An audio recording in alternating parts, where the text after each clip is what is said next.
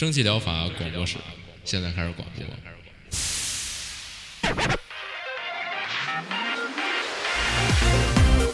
百无一漏萃取最新精品游戏，一游即知，化解日常生活压力。聊尖儿的，聊缺的，就聊你们等着听的。蒸汽疗法让游戏成为您生活的良方。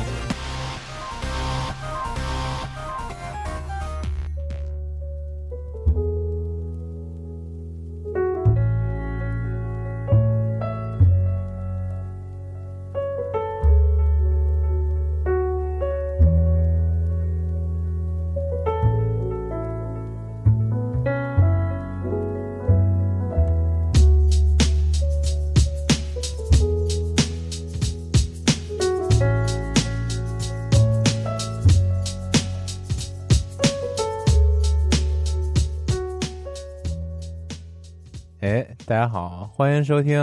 八月第五期周更一百零八期的蒸汽疗法，我是阿克拉。哎，我是饼干。应阿克拉强烈要求，呃，终于到第五期之后，他要首首先播送本期那个简要啊，还是没没躲过第五期，是，嗯，然后这这周还还可以啊，内容不少，嗯。然后相当多的这个游戏上架，并且有这个，还有像这个正式发售啊什么的各种，还挺还挺多的，嗯，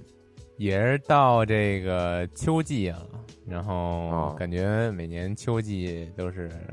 这种游戏就开始争先恐后恐后的发出消息了。啊，是吗？那 嗯，我我不知道前两天那个嗯就是科隆展科隆那个嗯对，科隆展上面放那个老头环的新的叫什么前瞻，我不知道你看没看啊？那不是媒体内部有一个十五分钟的演示、嗯但是不是有一些这个介绍嘛？大家也都写了一些采访啊什么就只能用文字给你讲讲。是，那不就那种吗？嗯就不许说，哎，我看什么我也那个不不能告诉你们。这对，嗯是，算这种无所谓，无所谓还是等它游戏好好发售了吧。反正马上嗯也没多远了嘛，现在这都是九月份了，是不是？再熬个是四个月，然后过一年回来，呃，就嗯又过年了，哎，连着过年了。是，那嗯就、其实这周，嗯，这周玩了一下那个高猎人那个好鬼联动，然后打了一下那个山顶上的金狮子，还挺可怕的，找回了一些从前打那个超特熬魔的感觉。啊，超特王魔是什么东西啊？熬魔呀，二名角龙，是啊啊啊，那个，嗯，我这就是个叉叉什么的玩的少，那没什么就是摸你一下，你血血条消失之术。啊，那那也可以嗯。我好久没打怪物猎人了，回去跟他看有嗯有新内容，我再补一下吧。就新内容，就这好鬼山顶金狮子，啥也没有。还还还值得挑战一下。那就这样吧，嗯、那开始吧，抓紧。嗯是，第一个，那还是我先开始了啊。第一个，这个 Night Stink，这个又是我特别喜欢的、特别喜欢推荐的一类游戏，就是那种 PS 一品质游戏游戏。嗯，之前之前好像推了好多，然后都是这种 PS 一感觉的渲染，然后里边的内容呢也差不多，这个也是，都是那种走有点课味儿恐怖的那种解谜游戏。嗯，它这个人称解 PS 一画质这种就是有点糊，有点这个像素的这种感觉，它其实就特别符合克苏鲁那种黏黏糊糊，然后然后那种呃那种感觉特别，低保真，反正 但是，嗯嗯，然后这个就是背景吧，他说叫后末世风格，然后好像就是你作为一个稍微有点特殊能力的主角，然后你你这个解谜的方法呢，就是通过在这个空无一人的大街小巷里边收集录有恶魔语音的磁带嗯。你通过播放这些恶魔录下来的磁带呢，然后达成一些解谜的效果。具体怎么玩，我也不是很清楚。哇，那你能听呃懂那些恶魔语在说什么？那可能听不懂这太啊细节了，是吧？你等你有机会玩玩再说吧。不是，关键是像这种恶魔语，你要听懂他在说什么就不氪了，而且也不恶魔了，就感觉有点逗了，甚至就是你 你这 说什么啊你都你说这个突然让我想起来，就是我最近不是一直在玩那辐射七十六吗？嗯辐射七十六有一个日常，是它那里边有一个高科技、高科技的一一把枪，是能够把嗯那个注射器子弹打到这个各种就是非人生物身上之后，它就可以说话。就它你有一个终端，你有一个 终端就开始接受它的这个思想，然后它给你翻译它说什么。然后你就每 天它是一个嗯它是一个日常嘛，就每天让你打三种怪物，然后三种怪物就跟你说话什么的，然后每种怪物真说的就是很不一样，就比如说你打一鹿，然后他就会说，哎，你你想你要杀我啊，然后 哦你好蠢，我好敏捷，我躲我躲啊，我死了，就是他的那种 特别傻那种，然后还有你要是打一个那个什么死亡爪，就是里边那个大怪物，然后他就说那个啊那个肉来了，送上门了，哇，好脆弱，好脆弱，都是就是那种啊，感觉特别傻屌啊，然后感觉就是说你这恶魔语啊能翻译过来，感觉也是这种，就是就是他那种不是很连贯，然后又特别感觉特别很微妙的诙谐，对嗯，对，还挺逗。我我还挺希望就这种机制，就是有个什么彩蛋，比如说这世界你打了什么平时特别不起眼的动物身上，发现它说一些特别牛逼的理论什么的，有点像那个瑞克与莫蒂》里边有一集，就是那个，就是好像也是能听懂动物说话有一装置，然后其他动物都没事儿，然后就听松鼠说要什么毁灭世界什么的，然后欧洲那边进行的怎么样了，就 特别邪恶。啊，嗯、下一个吧，嗯，行，然后就突然下一个了，好吧？嗯，这下一个，这是咱们这个免费内容能说的东西吗？啊，啊，那必须能说呀，就是买买 Fury Neighbor。嗯、哦这个听这名儿，我觉得其实也不用再多赘述了。然后，他这 标题里就是边这俩小爪子，居然你能复制出来，我也就惊了，还哎我我我对我自己也惊了，我也没想哦到这 PPT 还能显示。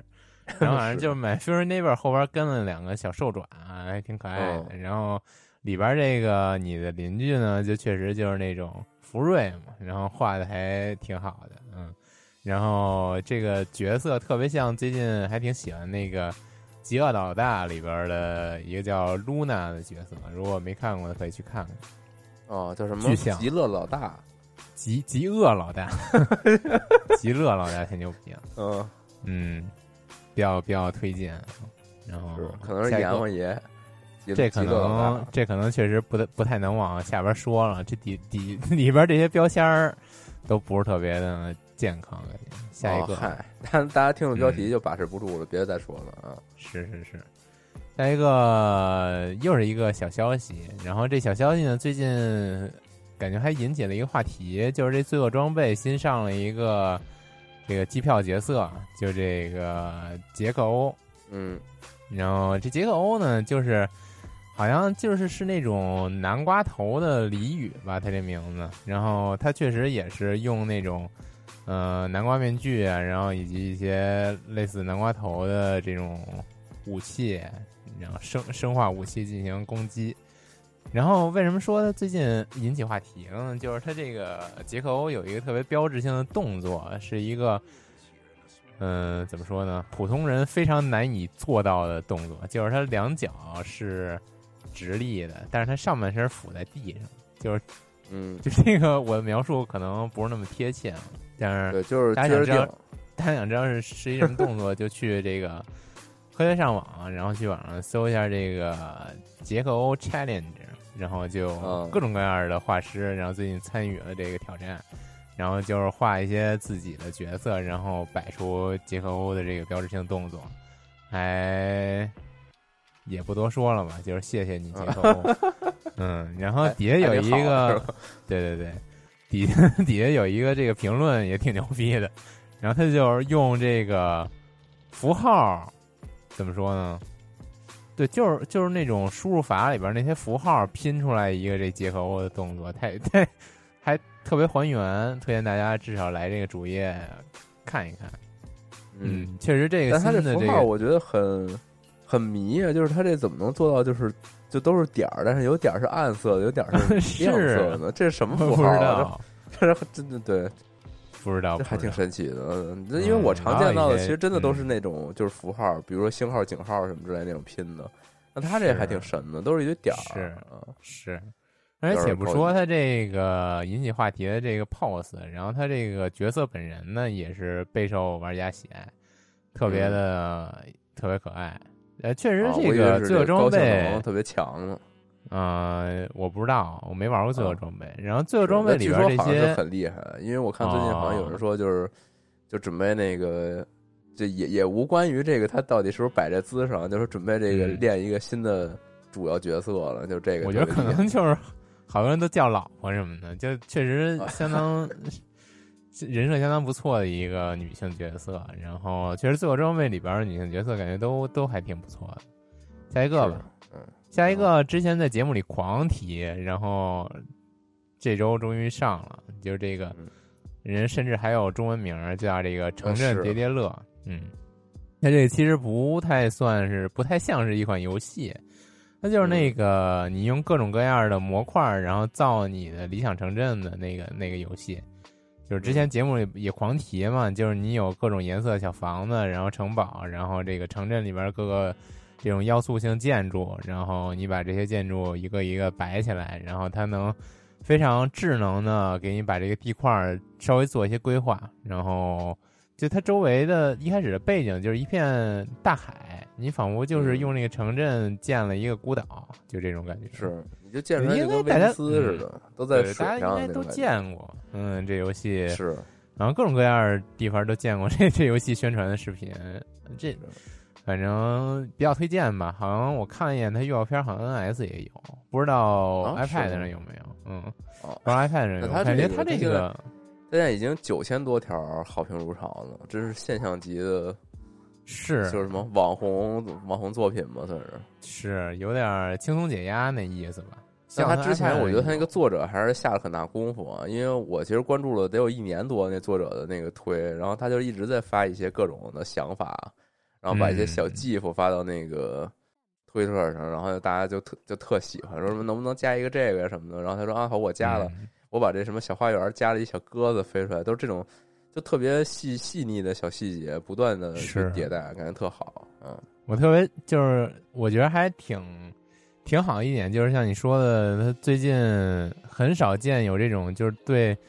一小小小小点都特别精雕细刻，然后用心打磨的这种作品出现啊。然后他之前有一段时间就是发那种技术帖，就说他怎么实现那个，就这个房子取消以后会变成小渣儿，然后掉在水里，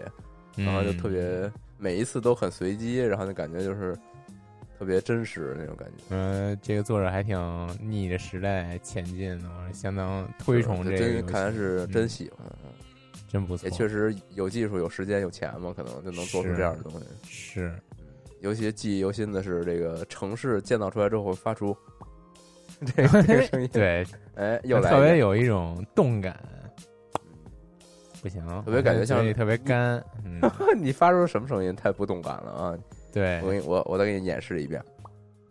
哦嗯，，行，跳过吧，跳过吧，刚才跳过个了。嗯下一个啊，下一个也是之前节目里边推过的一款游戏，这个嗯《脑航员二》是嗯，终于上了。这个《脑航员》之前也是我大力吹捧的一个游戏，就是也是是，我喜欢那类昆游戏吧。嗯嗯，也不再多多解释了。就是他这这回这个之前那个一啊、就特别早了，特别早，好像零几年的了吧，还是九几零几年的。然后嗯他这回这二呢，就是首先肯定是他现在今年出的，然后他这画画质特别的进化了不少，然后里边这些。游戏内容啊，以及它这个场景地图啊，也是随着它这画质有有了相当大的提升。嗯。这脑航员呢，因为确实当初一介绍一的时候，那节目挺早的，稍微再再提一下，就是我觉得就是美版的《女神异闻录》，然后它就是是你主角作为一个有超能力的小孩儿，然后你每次解决事件呢，就是要进到这个人的思维意识里边儿，然后他这思维意识里边儿一开始是有一些怪呀，然后这些怪就是有点精神，就是类似于精神病毒那种感觉。你要是从根从这个根儿里边拔除掉他精神里边存在这种恶魔，然后从而这个治好他这个嗯心理疾病嘛。嗯，然后这回这个二，呃，嗯，差不，嗯，好像也不挨。这回这个二呢，就是他的那脑子里边解决他的这种各各种负面的东西嘛。但是我怎么记得《头脑特工队》不不不是这剧情？嗯，这是就是他是不是 他本质上不是这剧情，但是那过程不就是这样吗？他们进到他的这个思维里边去解决问题。是是是是是，嗯，然后大概说一下这个剧情。这个主角啊，就叫就叫莱兹吧，实在是太长了，就叫莱兹，是一个训练有素的杂技演员和强大的青年超能人，加入国际超能人间谍组织，异航员是他一生的梦想，而这个梦想如今终于实现了。但是，这个由超能人组成的超级间谍组织正面临着困境。在在从一次绑架中获救之后，他们的领袖就判若两人。而更糟糕的是，在组织总部竟然潜藏着一个内奸啊！就是这种，哎，我觉得还挺还挺王道的剧情。嗯，然后你在这个第二部就要解决你这个首领有点脑子有点问题的这个事件吧。嗯，大概就这样吧。我觉得还是相当推荐的。看他这个，嗯，玩法呢，还是那种那种玩法。我也具体形容不好，就是昆游戏那种玩法。然后，嗯，里边这个新的做一些跳跃解谜呗，就是这种。对对对对，新的做这些新场景，我也都挺喜欢。然后最近看了一眼他那个官推上推的一些，也是那种小细节，我觉得做的也不错。然后他因为是。你有这种在意识中行进的这种操作嘛？然后既然是人的意识，就跟梦境一样，就特别的难以不合逻辑。然后他把这种不合逻辑演绎的也相当的到位，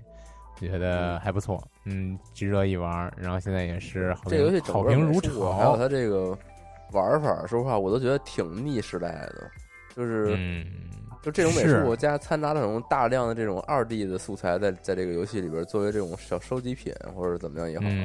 然后以及它这个玩法相对来说，毕竟它上一代是那么多年前嘛，它整体玩法也是保持着这个一贯的风格。但是说实话，我觉得就是现如今在看这游戏，可能在玩法上就是有点，只能说它很独特了，就是这种。你这么说，我甚至觉得就是，就这游戏就像是这这公司。这些什么程序啊、建模啊，都是现代人，然后找那个美术总监是从零几年给他现时间穿越拉过来的，就是对特别有那味儿，我特别跟一特别衔接，特好，反正特别推荐。但是目前就是特别遗憾，就是没有中文，再加上它游戏本身，我操，就是神神叨叨那种感觉吧。你你其实说实话，你看英文，你说你不看剧情。有点无聊，就是咱还是得看剧情，它是一挺重剧情的游戏。但是你看吧，你又很，你说实话，你那种大量的心，就是心理或者说怎么样情绪啊那种词汇，你确实不认识。就是你能大概其看懂，但却在细节上看不懂，就很很挺难受的。期待一个有没有机会就是汉化，等等吧，等等吧，希望还是有机会。是，但是据说这组已经。就是这开发组已经就是本身已经没有什么财力了，就是 你期待他们组就是主叫什么，就是这个开发团队能够去做官方的汉化，似乎已经没什么太大可能了。就是期待一手这人家汉化了。嗯嗯，是。然后我突然感觉就是他这个主人公叫莱兹普廷，那他不就是那个拉斯普京吗？这不是？妖僧吗？还挺奇怪的。这个你联想还挺奇怪的。我觉得没关系，就是这个，就是莱斯普京。真是你翻译过来不就是莱斯普廷？那就是拉斯普京的。我就是，但是还挺奇怪。有有有原文吗？你这个他这个 Steam 上就是比较像嘛，中文嘛，那也可能就是比较像嘛。反正就那么哎，就这么一说吧，没什么关 系。没没什么关系，主要是这俩是，嗯，哦，操，也没准儿。嗯，行吧，嗨，换你了。好，那换到我这边啊，换我这边，这个这周也是玩了不少，然后新的内容其实也还好吧。就是第一个是这个叫做 Miss 呃神秘岛，嗯哎，这神秘岛是一个这个经典系列啊，就是虽然我我确实没有玩过以前的这个系列的其他作品，但是它好像这一这一次新出的这神秘岛是九三年推出的系列初代的一个呃，就高清重置还是怎么的，就就这种嘛。然后在 Steam 平台还支持这个 VR，就你可以你可以用 VR 玩这种就是第一人称岛屿密室冒险这种感觉的游戏，就还挺嗯，代入感细，我想必应该会很不错啊。这这神秘岛游戏听着还挺耳熟，嗯，应该是吧？经典系列嘛，这据说是这种，就是就好像说是这种，就是第一人称，然后在一种特别复杂的场景中，就是毫无提示的让你就是去解谜这种这类游戏的一个鼻祖系列吧，就这个系列。哦，你要好奇的九三年那个画质到底是什么样的？肯定也是 PS 一时代的。啊，就也是相当糙呗，就是大块儿什么我的那种这这还真不太清楚啊。然后我就呃因为这游戏有 XGP 嘛，然后我就下来看了一下，然后发现确实是有难度，就是完全不知道要干嘛，就是它没什么提示，就是给你突然间就是神神秘秘，然后你就在一岛上醒来了，然后这岛上有大量的建筑物，呃，然后有有相当多的可互动的机关，这些机关也不提示你，就是它不像现在这种游戏，就是按 E 互动，就是它没嗯。它没有这种提示，它就是你就到处点嘛，你点着点着，哎，这儿能点能摁它一下什么之类的，就是就是这这种东西。然后完就是说真的，就是完全不知道我要干嘛，就是就太难了，有点儿，就不愧是这个古早的这种这个硬核硬核游戏啊，就有点厉害。挺不错，挺。然后说到这个 XGP 啊，刚才你说这脑航员什么的也都是首日上 XGP，所以说真的哦我太推荐大家购买一个 XGP 了。就是很多游戏都能直接玩到，然后再以这个 Steam 的这种独立游戏做一些增补，哎，就完美了。嗯，嗯，是啊，就是大量省钱，而且也这个就打开游戏动力又很强。哎，更新了一这个，然后下一个看一下，这种感觉。是行，这神秘岛就这样啊，这毕竟是这个经典老系列，能够有机会在就怎么说，就是以这种高清化重现在咱们视野内，然后感兴趣的可以试一试。嗯，然后下一个，下一个是一个这个正式上线这个街友模拟器啊，之前好像是在节目里说过，就这个你当街友，然后到处捡垃圾，然后喝了酒之后冲人打嗝、放屁什么的，就特别嗯屎尿屁这块。对，然后觉得觉得现在这 Steam 就上架游戏这阶段也忒细了，就是我记得之前那个《街友模拟器》已经可以玩了，那应该它是个 demo，然后他现在又上了之后，他又说自己这个是 EA 阶段，然后就就能不能就好好做做完了再上，就感觉就是 做一半儿给你们先玩着啊，然后我哎我又我把这个整个都全做完了，但是还没打磨呢，你们再接着玩着啊，就有点这种感觉。这种就有点跟刚才那个城镇叠叠乐完全是一相反的路数。啊，就是有点啥就先抛出来，就是吊着大家那种感觉。不太嗯不太喜欢。是，但是这游戏本身应该玩的人都挺喜欢的，我看底下评价都是那种，那就是嗯一开始没觉得这怎么着，发现玩起来以后，我呢这个乞丐 GTA 越玩越上瘾，说那个不多说了，我我去我去捡垃圾了，再见什么捡哦啊拾荒去了啊，然后就这种感觉，听着是挺有意思的。还有人去表达一些就是哎呀，就可以放飞自我，向着这个街上的这个行人，还有甚至警察撒尿什么的，我操，太爽了什么的，就是我感觉出，嗯、撩拨了自己的做人底线嘛，可能是，嗯，放弃了道德，听着是还行行吗？反正这游戏挺也挺拟真的，就是你还能拿那什么纸板儿在跟那块儿搭一个小家什么的，然后躺进去睡觉哇，是不是？哇，那太棒了！这种，是嗯，反正大家这个有这个，就是当街友的癖好，可以可以可以去感受一下啊。嗯，当时玩那如龙的感觉，就满地大街都是街友啊，还挺有意思的。是然后，然后下一个，下一个是我之前一直放愿望单里边，但是我说实话不就可能不太不太会再想玩的一个游戏啊，就是这个 H O A 花之灵，它怎么说呢？就是唯美风格的，就是类似就奥日吧，就还是这种，就是横版跳跃，然后战斗要素也不多的一种平台解谜吧，就这么一个嗯独立游戏。然后本身是相当的，就是画面相当的奇幻美妙，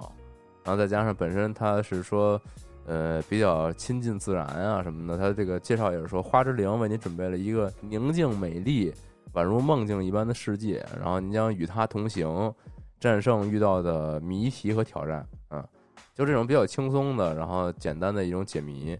然后目前来看啊，就是为什么我说，就我可能也不再再想玩了或怎么着，他大大多数人的评价就是说，现在这个独立游戏真是有一种财富密码，就是找 一个这种画画，就是画特好看的画师，给他们这个搞点这个氛围的这个这个整个的画，然后把这标题图画的倍儿好看，然后再套用一些这个就是横版平台解谜的一些惯用套路，然后这一个游戏就做完了。就是 没什么新意，就只是好看，然后或者说是搞点这个特别动听的音乐，就是一个小放松就完事儿了。然后确实是，就内涵底蕴这块就就就做的不是特别那什么的。嗯，当然我也是，我也没玩，我只是看别人评价啊。嗯嗯，以后节目里边，我觉得也应该就是渐渐的改善，就是像这种，就是就就一个长板特别突出的游戏吧，就其实也没有特别必要说它了。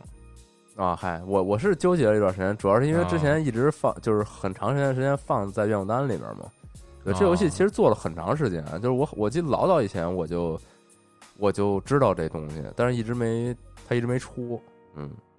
总之就是还是比较唯美吧，再加上它里边有好大虫子，所以我确实是就不打算再尝试了。因为它是这种就是自然环境这块的嘛，有这种什么大大的七星瓢虫什么的，我有点。虽然说这种异虫我也不是那么害怕，但是这太大了，感觉有点太冲击了。行行，这就这么着吧，也不是特推荐，大家可以看看，稍微感受一下啊。那下一个，下一个似乎特别美好，但是 我没有来得及玩儿，叫《Behind the Frame》，画框之后，但它有一个中文名字叫这个“倾听话语最美好的景色”。嗯，还够长的。嗯，是。然后我先念一下它这介绍，不叫。追寻梦想的艺术家，呃，画家，借由画笔解开房间中的各种秘密，伴随古怪的邻居老老先生和调皮捣蛋的猫咪，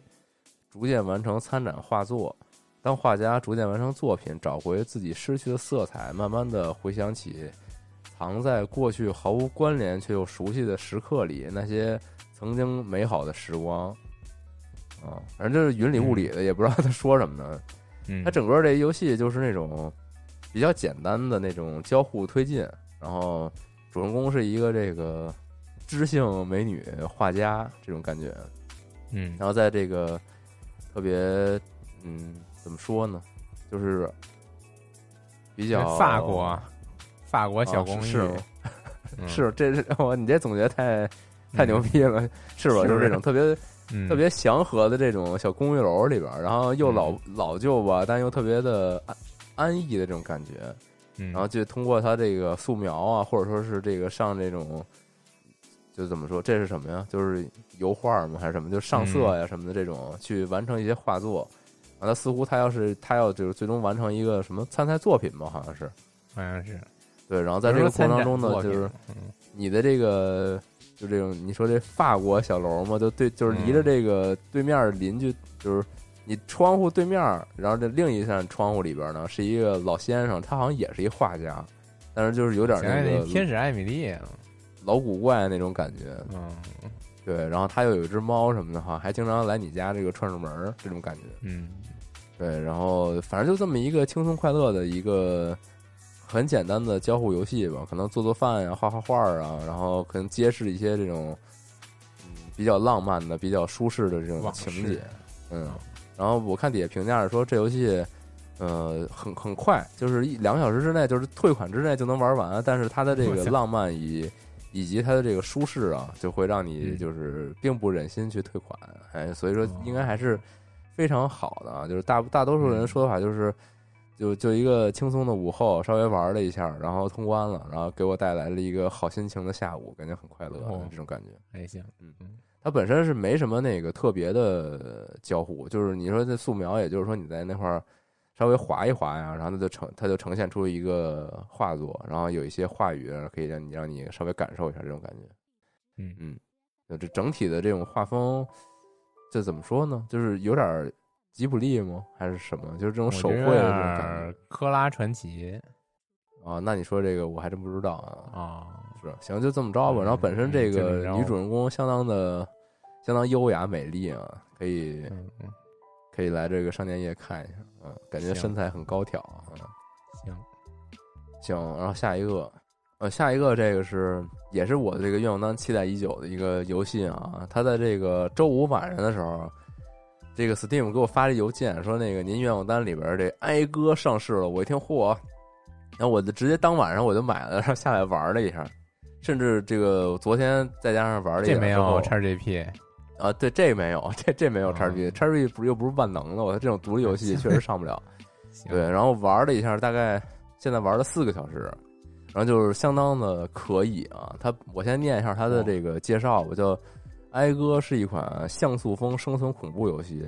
游戏背景设定在十九世纪中叶的新英格兰，想要揭开格鲁山庄。呃，格鲁山庄园深处的黑暗秘密，你必须先在这个噩梦世界中生存下来。哎，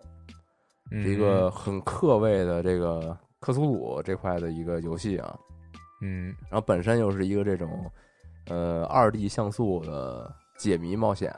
嗯嗯然后我一开始，我一开始其实加这个愿望单的时候，我以为它是一个那种偏动作的，就是因为它里边大量的那个，就是甭管说商店页的宣传啊也好，还是说它的这个里边截图啊什么的，很大一定程度都是在它在跟各种各种那种客位的那种怪物在对打。然后我就以为它是那种可能是一个横版二 D 动作，然后结果没想到，它其实还是一个偏重解谜的一个游戏。就是我现在感觉下来啊，玩了四个小时，它就是一个高配的魔女之家。不知道大家知不知道这个还玩过魔之模拟之家呢？我没玩过模拟之家，是我当时在这个上大学的时候看室友玩的，我确实不敢玩。我操！对啊，我说那么恐怖的游戏，你竟然但其实嗯这游戏我一开始我也犹豫了，因为我看它这标签里边打的非常明显的一点就是恐怖、生存恐怖，就是对啊，我想这个别太吓着我。然后后来这个 很就很幸运啊，这游戏并不是那种就是愣吓你的那种，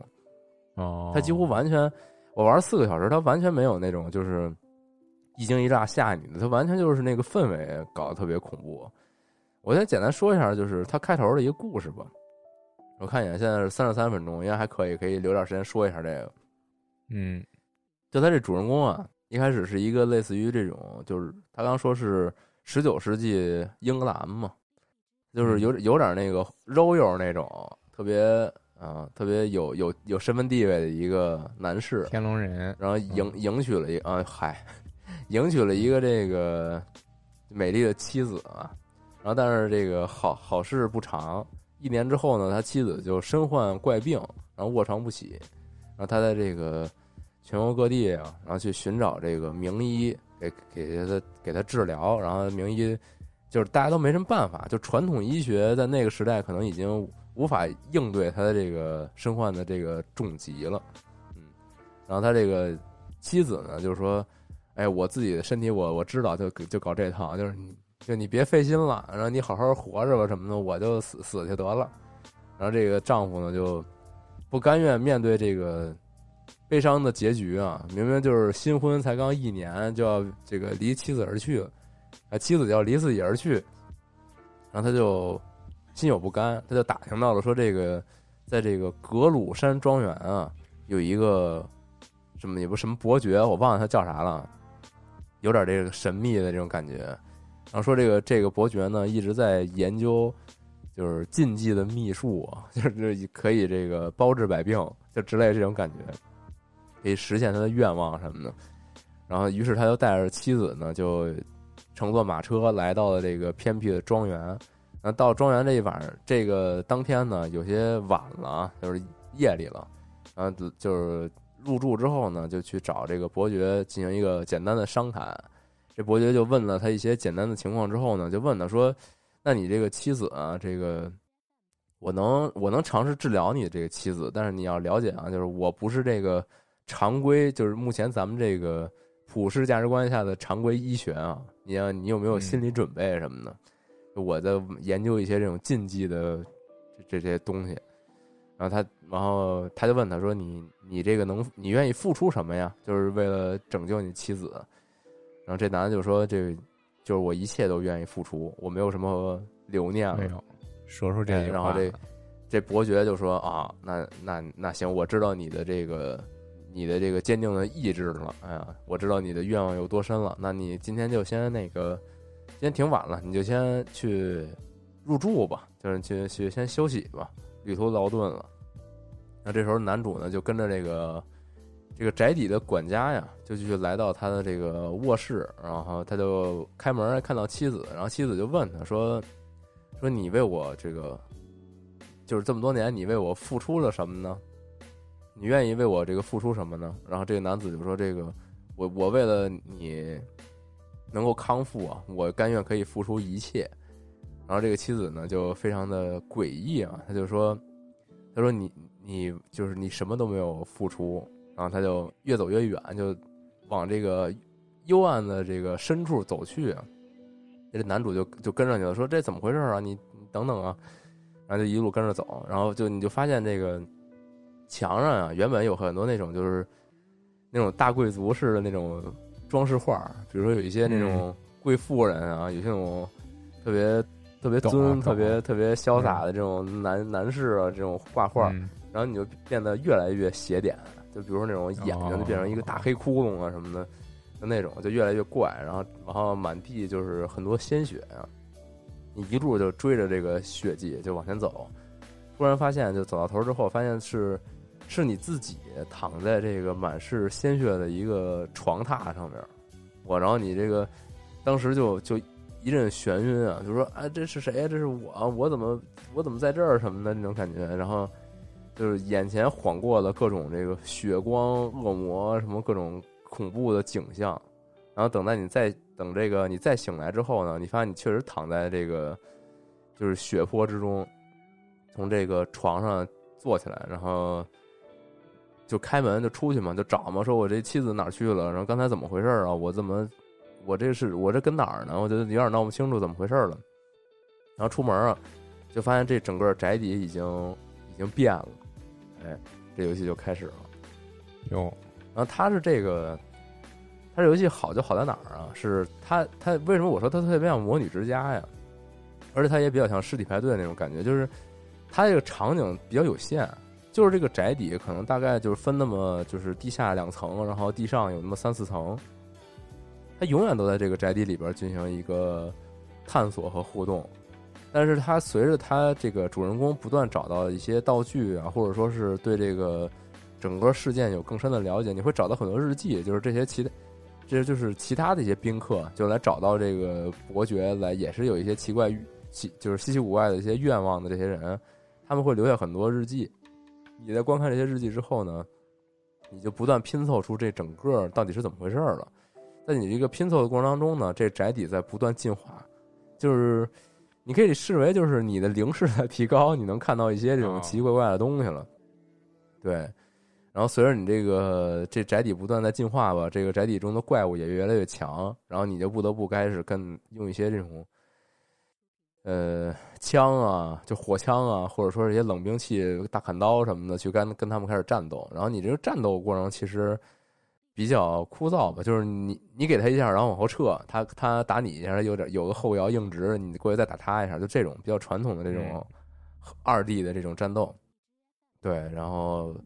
解谜方面也是相相对来说还算不错吧，就是也是还是我就我是一直说这模拟之家那种风格，就你在这屋找一东西，然后其实是可能跟后边很久之后有一些关联或者怎么样的，就这种感觉。嗯嗯，整体这个故事还是非常细腻的，以及它整个的这个恐怖氛围也相当的可以，它没有那种就是一惊一乍吓你的，但是你说就是你中途碰见那种死孩子聚合物，一边哭一边向你。雇佣过来，你你就恶不恶心吧？啊，你就你就说想起《生化危机八》里边那个了。反正你你没玩过，我我没玩过，对不起。嗯，反反正反正就是就这样，就是还挺确实挺可怕。但是它里边也有一些这个比较怎么说呢？比较 old school 的设定嘛，我觉得挺难受的。比如说啊，比如说它这个道具栏只有九格，就是你拿多了以后吧，他就不让你拿了。然后你只能说就是在你那保存点有一个这个现在相当于次元箱吧，就是所有保存点的箱子都是共通的，然后这箱子可以存你东西。那但是吧，就是你在九格这个基础上，比如说你探索到一个新地图，那你往往会需要带，比如说你带一把钥匙，然后带带着你的这个干架的这个这个兵器，然后以及像是什么撬锁工具啊、铲子呀、什么什么什么这个撬棍呐、什么乱七八糟这些东西，就是这种般探索道具用的这些工具，一般也都想带着点儿，因为遇到一些什么就场景需要互动啊，你都能能能过去。那问题就是你这些东西带多了吧，你场景里边万一有各种道具，你捡着捡着你就捡不起来了。就是就有就是明明一个场景，其实你过去一趟就都能捡完，但硬是因为你这个就是包里不够地儿，你还再去一遍，那你再去一遍就又耗时间，然后又麻烦，这种感觉。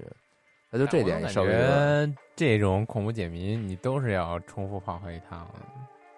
呃，是，就是有的地方确实要重复跑很多趟，但是但这种就遇到就很难受，就是你也记不住，嗯就是容易漏漏东西吧，就说白了就是。是而且它这地图就相当意识，就是我是看不太懂这地图，甚至我自己差不多拿笔记稍微简单勾勒了一下，都比它那地图看着清晰。哦，对，就这种感觉，然后嗯有点难度吧。然后再加上后来我玩，我一开始觉得它战斗没什么难度，就敌人都是那种又慢又缓。然后我这武器还能就是还挺还挺行的这种，但是我到玩到后期，我突然意识到，我操，这游戏太难了。这游戏难，它难在哪儿？就是，呃，当然这因为我手残啊，就是它它不一定真的那么难。就我觉得它难在哪儿是，它游戏的这个血瓶儿啊，就就也就那么多，就是它场景里就能拿到那么多，你打怪也不会掉装备，就你打怪也不会掉道具，但是它血瓶儿就这么多的前提下，你可能就只能挨个三五下，然后你再你再挨一下你就死了，你就得用血瓶儿回满血。但它既然就只有这几瓶儿的话，那就说明你这个游戏流程当中你，你并不能你的挨的这个线儿数是有上限的，哦，就是你明白吧？就是你一旦嗯比如说你你保存了这一趟，你你没玩好，你死你你死了，或者说你受了太多伤了，你甚至都可能觉得，哎，我是不是独挡重新打一下？就有这种感觉，以及甚至它存档这还是有次数限制的。嗯，就是它存档需要墨水来写笔记，但是当你没有墨水的时候，你连档都存不了，就是就就还挺那什么的。就是你这个存档到底要不要多留点墨水？然后，因为你想，你要是呃，比如说你你很长时间不存档，你万一死了，你一下就退回到特别老前面了，就你都白玩儿，这档都没了。就这个这给你的压力还挺大的，这就这可能就跟那个黑魂就是减减负担是 有点那个意思。也没有，我感觉黑魂还挺好的。然后我觉得好多老游戏都有这设定，就是你你得特别特别小心谨慎的考虑你这档要不要存，然后就是尤其是你第一次玩这游戏的时候，就是你就你得存特多档，不是你，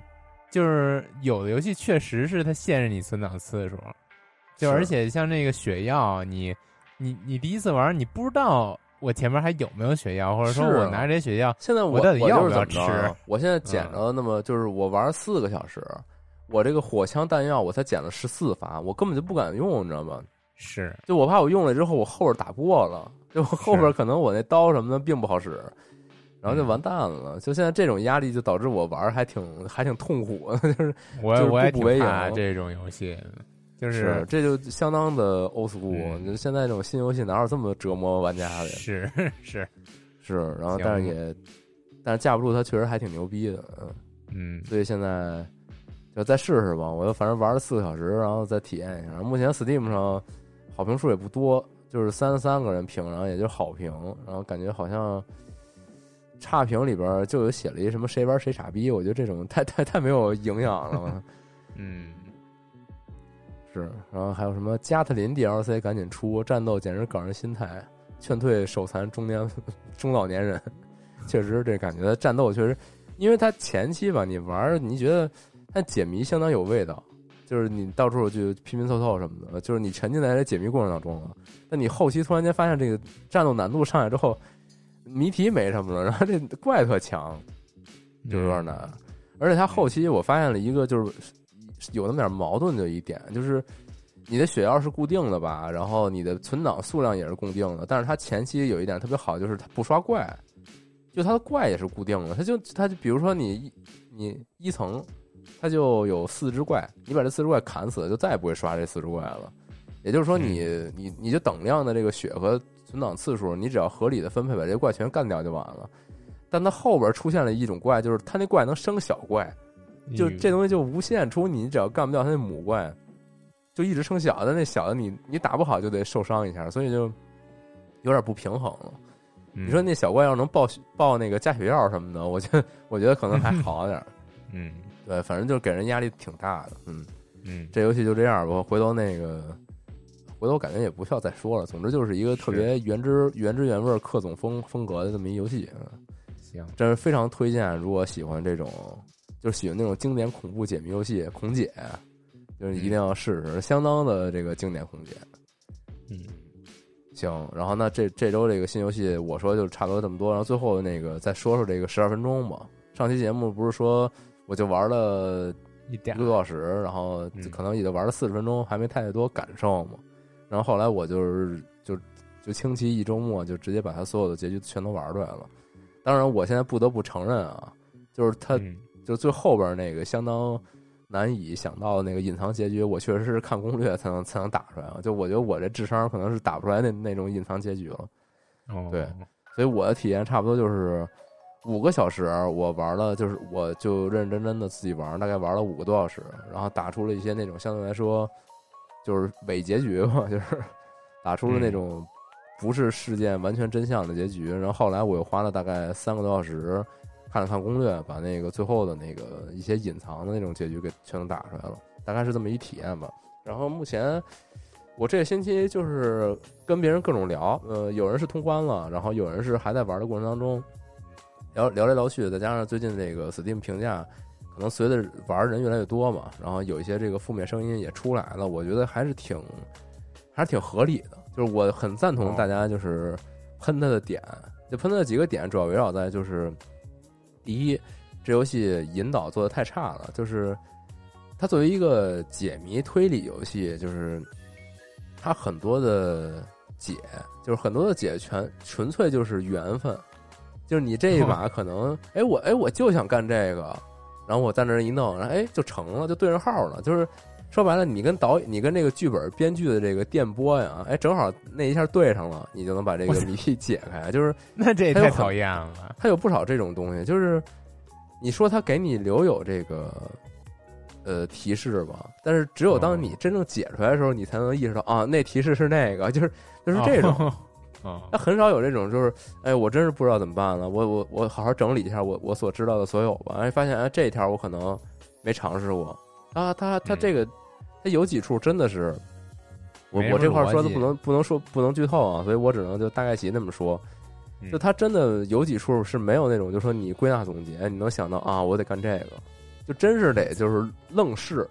就是穷举狂点。但但是这游戏又有一个问题就是。它没有任何快进或重导的，就是或者存档这这些功能。就你一旦你试错成本代价太大了，你一旦试错了，你就得重新来。而且它，因为它毕竟有一个这种时间的概念在里边嘛，就是什么东西在前，什么东西在后，你在第几分钟的时候能做什么，在第几分钟之后有些东西就错过了，就这些东西相当复杂。就打个比方啊，这个是一个这游戏里边就是非常呃非常浅的一个互动环节吧，这不算剧透。就是它这里边，你为了证明这个世界在循环啊，就是这个经典这种循环题材里边，别人都不信你，以为你是神经病嘛。你为了想给妻子证明，就是说我真的在循环，就你得你得跟他证明，就是我特懂，我我知道接下来要会发生什么事儿。啊，一般这种剧情不就是什么接下来什么窗户外边飞一鸟，然后你现在背后手指是三什么的。你现在就是什么呀？就是他，他有一情节是说，我我知道马上就要打雷了。就是他这个这个里边有一个东西，就这种环节提示的还比较多啊。就这妻子老在说说说今天那个，哎，今天怎么外面怎么下雨了？然后天气预报不是说没雨吗？就他老说这句话，就回回回他都说，你知道吗？然后这有一次就是你想证明的时候啊，你就得跟他说，我跟你说，我知道马上要会来发生什么，就是窗外要打雷。然后你妻子就说：“你你你你别扯了，我看天气预报说今天都没雨。”然后咔，外边打雷，然后妻子就就有点相信你真的是这个循环者，就这么一事件。但这事件吧，就有时候你需要去证明的时候，就特容易错过。就当你想说这事儿的时候，外边已经开始下雨了，你你这回合就就说不了，这是就妻子说啊，是我知道外边这都下着雨呢，你你说这有什么用？就这种感觉，然后你就特来气，弱智。对，就经常有这种，就是我说这只是一特别前期的一个简单的小地方啊，但后期甚至有那种就特复杂，就是你必须得你就列好了，我我前五秒啊，得得得去这儿干这个，然后后边十秒大概其实就把这事儿干了，你你就得这么干，你才能把就是真正特难解的一些谜题能解出解来，就是这太难了，这说实话就是你没有剧本的话，你哪知道怎么干？就是。是你就是在玩剧本杀，你你契合不上那个剧本，你就你就达不成那个目标，他就这种感觉。是，对，但是这个整体吧，它在玩法上面缺乏引导性，这确实是个问题。我这搁我体验，我也觉得确实是这问题。就打个比方，我遇到一个就是难点啊，就是就到这个后期的时候，你会拿到一个手机，这其实也基本不涉及到剧透吧，就是因为你到后边的时候。它时间有限嘛，就是你基本上马上就要就轮回了，就那个秒表就开始跟那嘎吱嘎吱响了，你就特着急。等你拿到这手机的时候，你瞎翻看的时候啊，你就很难注意到，就就至少我吧，我很难注意到那电话的号码能打，你知道吧？我就卡在这块儿卡了很久，然后后来我我才就是偶然间啊，我意识到，就是因为我都已经那些信息我都看了好几遍了嘛，我也不着急了，就是你你马上要循环，你你就就随你便吧，我就再找一找。然后我我在这种情况下，我才意识到啊，这这个电话原来能打，就是 就是我在这块儿卡了比较长的时间，就类似这种的，可能这个游戏前前后后有非常多的地方，嗯，而且我是真的，我说实话，我不相信就是 Steam 评价里边像那种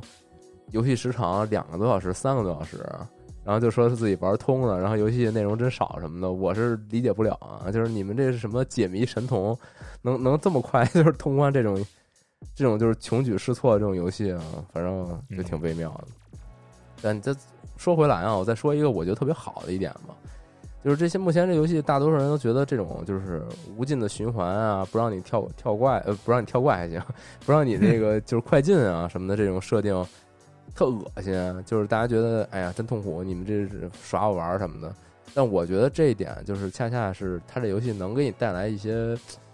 有别于其他游戏的一个体验吧，我觉得，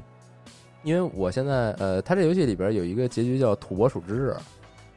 就是这个大家应该都有所耳闻，就是这个经典电影《土拨鼠之日》嘛，嗯，就是它这个电影是不是就开创了这种循环类的这个剧情啊？就是我不知道是不是开创，它是反正是这个循环剧情一个比较有名的电影。是，他就说，就是有一有一个这个记者嘛，来到一个小镇去报道，然后就他发现他困在这个来到小镇出差这一天嘛，就反反反复复就在这一天里边去循环，嗯，对，然后再加上，其实说实话，我没看那么多那种时间循环类的，除了这个土拨鼠日是我就通关玩游戏之后当天晚上就通宵补的这个电影，操，除了这个以外，那我印象里比较深刻的时间循环，那就是《命运石之门》了，就是就是这个冈伦一直困在这个无法拯救嘟嘟噜的这这个这个。这个循环里边嘛，对，然后这两这两个东西，其实我我相信其他的作品也都有类似的情况啊，就是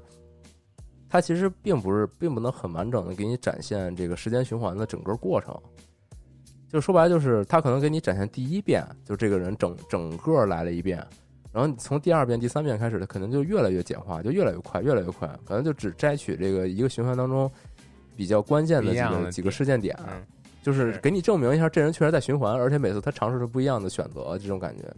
但实际上，就每一次他要经历的这种枯燥乏味的循环过程，它是没有给你展现出来的。所以，其实就是观众来说的话，可以理解，就是啊，这个主人公在这个时间循环里已经循环了几十上百次了，然后他很他很苦恼，他很无聊，他很乏味。但是我也就是能就稍微感同身受一下就就可以了，就代入一下就得了。但这个游戏就给你的就就是完全直观的体验。就是你在这个循环里循环十几次，就你这个整个玩家这这一端就已经非常崩溃了。就是主人公他那个主人公会有一些这种情感表达，比如说，哎，我到底应该怎么做才对什么的？我怎么连这么简单的事情都做不到？什么之类的这种这种话语。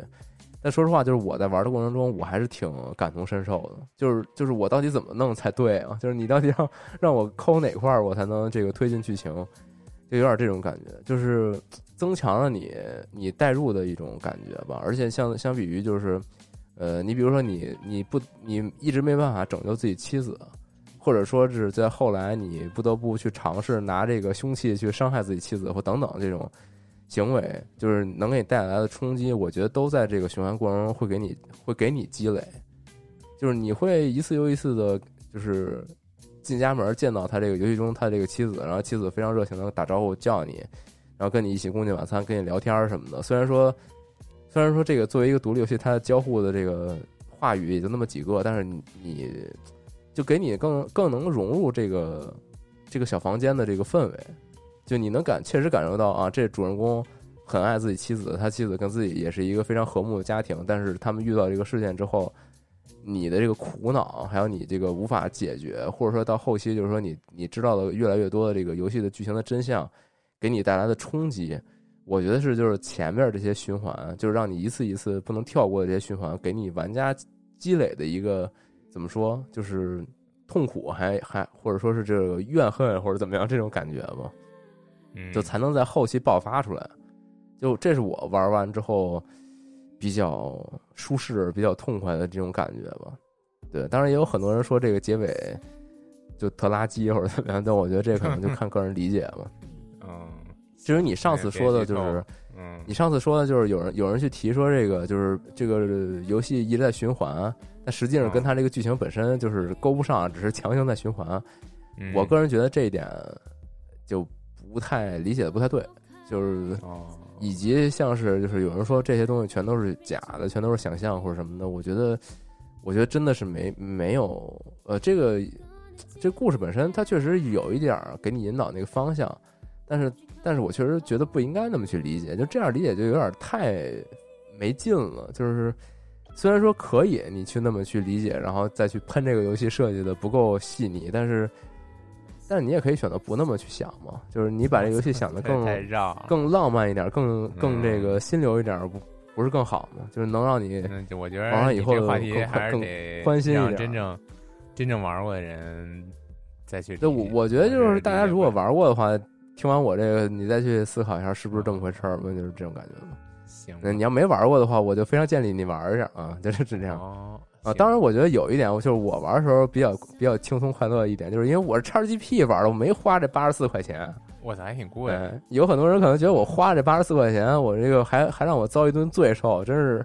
嗯真是他妈气死我了！就是这我也能理解啊，因为但我我确实是直接哎一下载我就开始玩了，所以说可能这心态上也有也有点不一样嘛。行吧，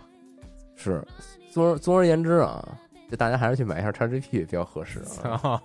嗯，确实听嗯听完这么多期，确实觉得 XGP 还不错，是不是越来越香了？我什么是游戏都能玩着，然后一年就那么二三三百多块钱，哎，太太香了。我把这电脑攒完了就买一个。